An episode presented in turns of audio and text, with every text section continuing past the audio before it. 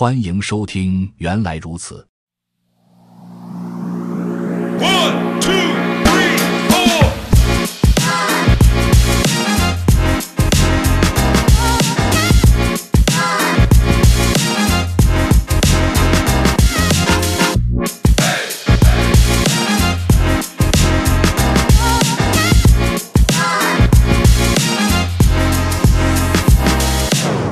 本期学习内容：Rust 程序设计语言之定义并实例化结构体。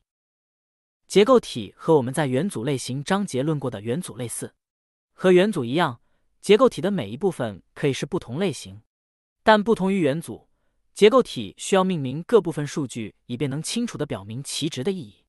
由于有了这些名字，结构体比元组更灵活，不需要依赖顺序来指定或访问实例中的值。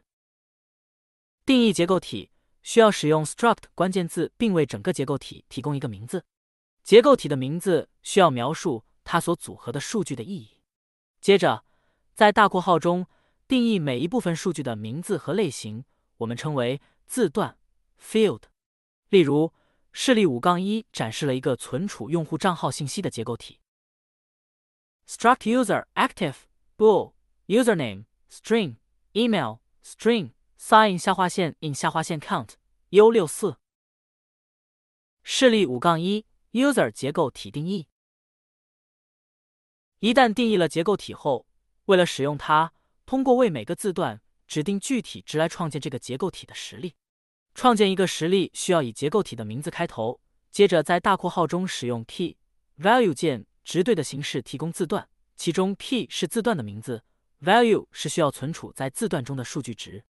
实例中字段的顺序不需要和它们在结构体中声明的顺序一致。换句话说，结构体的定义就像一个类型的通用模板，而实例则会在这个模板中放入特定数据来创建这个类型的值。例如，可以像示例五杠二这样来声明一个特定的用户：fm main let user 一等于 user email string from someone at example 点 com username string from submitter name while on 三 active true sign 下划线 in 下划线 count e 示例五杠二创建 user 结构体的实例。为了从结构体中获取某个特定的值，可以使用点号。如果我们只想要用户的邮箱地址，可以用 user 一 email。要更改结构体中的值，如果结构体的实例是可变的，我们可以使用点号，并为对应的字段赋值。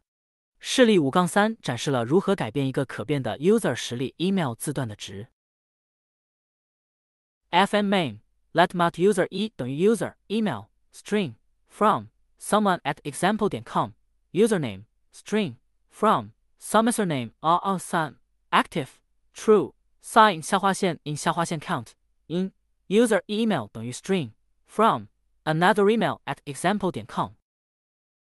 示例五杠三。 改变 user 实例 email 字段的值。注意，整个实例必须是可变的。Rust 并不允许只将某个字段标记为可变。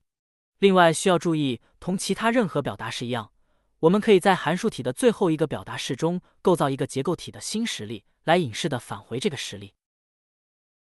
示例五杠四显示了一个 build 下划线 user 函数，它返回一个带有给定的 email 和用户名的 user 结构体实例。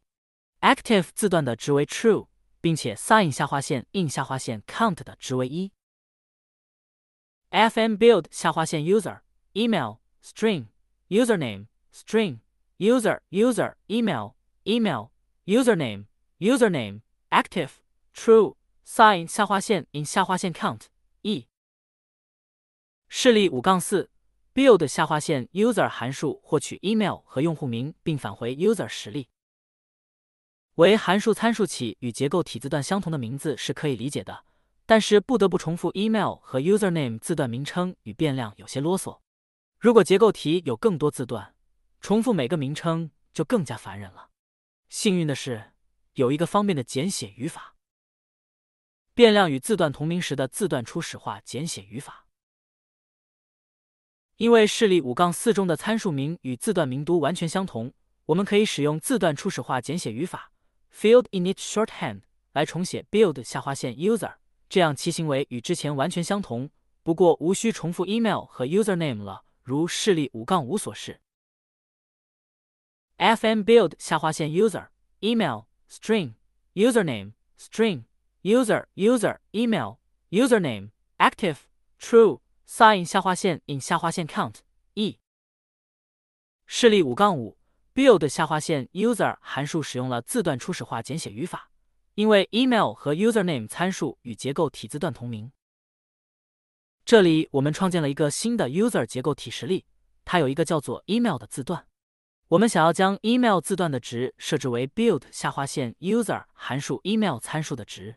因为 email 字段与 email 参数有着相同的名称，则只需编写 email 而不是 email email。使用结构体更新语法，从其他实例创建实例。使用旧实例的大部分值，但改变其部分值来创建一个新的结构体实例，通常很有用。这可以通过结构体更新语法 struct update syntax 实现。首先，示例五杠六展示了不使用更新语法时，如何在 user 二中创建一个新 user 实例。我们为 email 设置了新的值，其他值则使用了实例五杠二中创建的 user 一中的同名值。fm main snip let user 二等于 user active user 一 active username user 一 username email string from another at example 点 com sign 下划线 in 下划线 count user 一 sign 下划线 in 下划线 count 示例五杠六，使用 user 一中的一个值创建一个新的 user 实例。 使用结构体更新语法，我们可以通过更少的代码来达到相同的效果。如示例五杠七所示，语法指定了剩余未显示设置值的字段应由于给定实例对应字段相同的值。fm main snap let user 二等于 user email string from another at example 点 com user e 示例五杠七，使用结构体更新语法为一个 user 实例设置一个新的 email 值，不过其余值来自 user 一变量中实例的字段。示例五杠七中的代码也在 user 二中创建了一个新实例，其有不同的 email 值，不过 username active 和 sign 下划线 in 下划线 count 字段的值与 user 一相同，user 一必须放在最后，以指定其余的字段应从 user 一的相应字段中获取其值。但我们可以选择以任何顺序为任意字段指定值，而不用考虑结构体定义中字段的顺序。请注意，结构更新语法就像带有等于的赋值。因为它移动了数据，就像我们在变量与数据交互的方式一移动部分讲到的一样。在这个例子中，我们在创建 user 二后不能再使用 user 一，因为 user 一的 username 字段中的 string 被移到 user 二中。如果我们给 user 二的 email 和 username 都赋予新的 string 值，从而只使用 user 一的 active 和 sign 下划线 in 下划线 count 值，那么 user 一在创建 user 二后仍然有效。active 和 sign 下划线 in 下划线 count 的类型是实现 copy trait 的类型，所以我们在变量与数据交互的方式二克隆部分讨论的行为同样适用。使用没有命名字段的元组结构体来创建不同的类型，也可以定义与元组。在第三章讨论过，类似的结构体称为元组结构体 tuple struct。元组结构体有着结构体名称提供的含义。但没有具体的字段名，只有字段的类型。当你想给整个元组取一个名字，并使元组成为与其他元组不同的类型时，元组结构体是很有用的。这时，像常规结构体那样为每个字段命名，就显得多余和形式化了。要定义元组结构体，以 struct 关键字和结构体名开头，并后跟元组中的类型。例如，下面是两个分别叫做 color 和 point 元组结构体的定义和用法。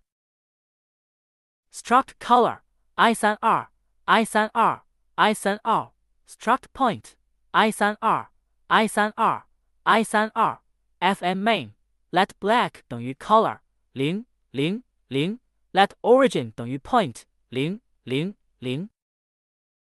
注意 black 和 origin 值的类型不同，因为它们是不同的元组结构体的实例。你定义的每一个结构体有其自己的类型，即使结构体中的字段。有着相同的类型，例如，一个获取 color 类型参数的函数不能接受 point 作为参数，即便这两个类型都由三个 i 三二值组成。在其他方面，元组结构体实例类似于元组，可以将其解构为单独的部分，也可以使用后跟索引来访问单独的值等等。没有任何字段的类单元结构体，我们也可以定义一个没有任何字段的结构体，它们被称为类单元结构体 （unit-like structs），因为它们类似于即元组类型一节中提到的 unit 类型。类单元结构体常常在你想要在某个类型上实现 trait，但不需要在类型中存储数据的时候发挥作用。我们将在第十章介绍 trait。下面是一个声明和实例化一个名为 always equal 的 unit 结构的例子。struct always equal fn main let subject 等于 always equal。要定义 always equal，我们使用 struct 关键字，我们想要的名称，然后是一个分号，不需要花括号或圆括号。然后我们可以以类似的方式在 subject 变量中获得 always equal 的实例，使用我们定义的名称，不需要任何花括号或圆括号。想象一下，我们将实现这个类型的行为。即每个实例始终等于每一个其他类型的实例，也许是为了获得一个已知的结果，以便进行测试。我们不需要任何数据来实现这种行为。你将在第十章中看到如何定义特性，并在任何类型上实现它们，包括类单元结构体。结构体数据的所有权，在示例五杠一中的 user 结构体的定义中。我们使用了自身拥有所有权的 string 类型，而不是与 str 字符串 slice 类型。这是一个有意而为之的选择，因为我们想要这个结构体拥有它所有的数据。为此，只要整个结构体是有效的话，其数据也是有效的。可以使结构体存储被其他对象拥有的数据的引用。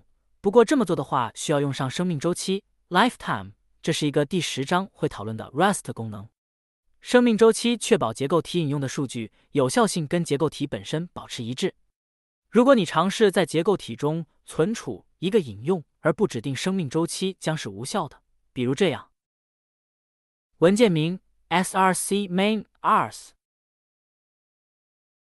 struct user active bool username 与 str email 与 str sign 下划线 in 下划线 count u 六四 fn main Let user 一等于 user email someone at example 点 com username summisername 二二三 active true sign 下划线 in 下划线 count e 编译器会抱怨它需要生命周期标识符。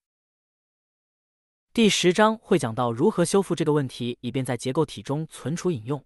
不过现在我们会使用像 string 这类拥有所有权的类型来替代与 str 这样的引用，以修正这个错误。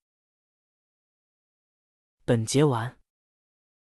本播客已经上架小宇宙客户端和苹果播客平台，请搜索“原来如此”进行关注、点赞、收藏。